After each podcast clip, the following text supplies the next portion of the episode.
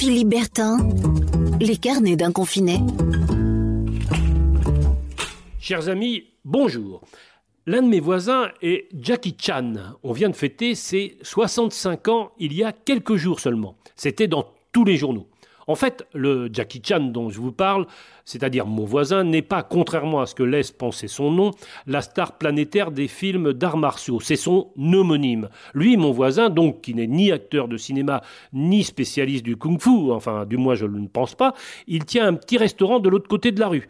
Et si je vous en parle, c'est parce que l'anniversaire de l'autre euh, Jackie Chan m'a fait penser à mon Jackie Chan à moi.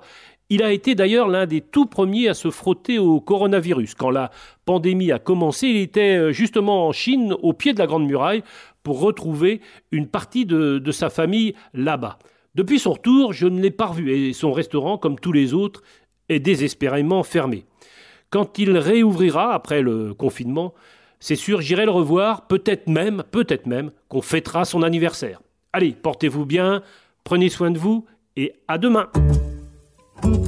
Philippe Bertin, les carnets d'un confiné. Podcast by Tendance Ouest.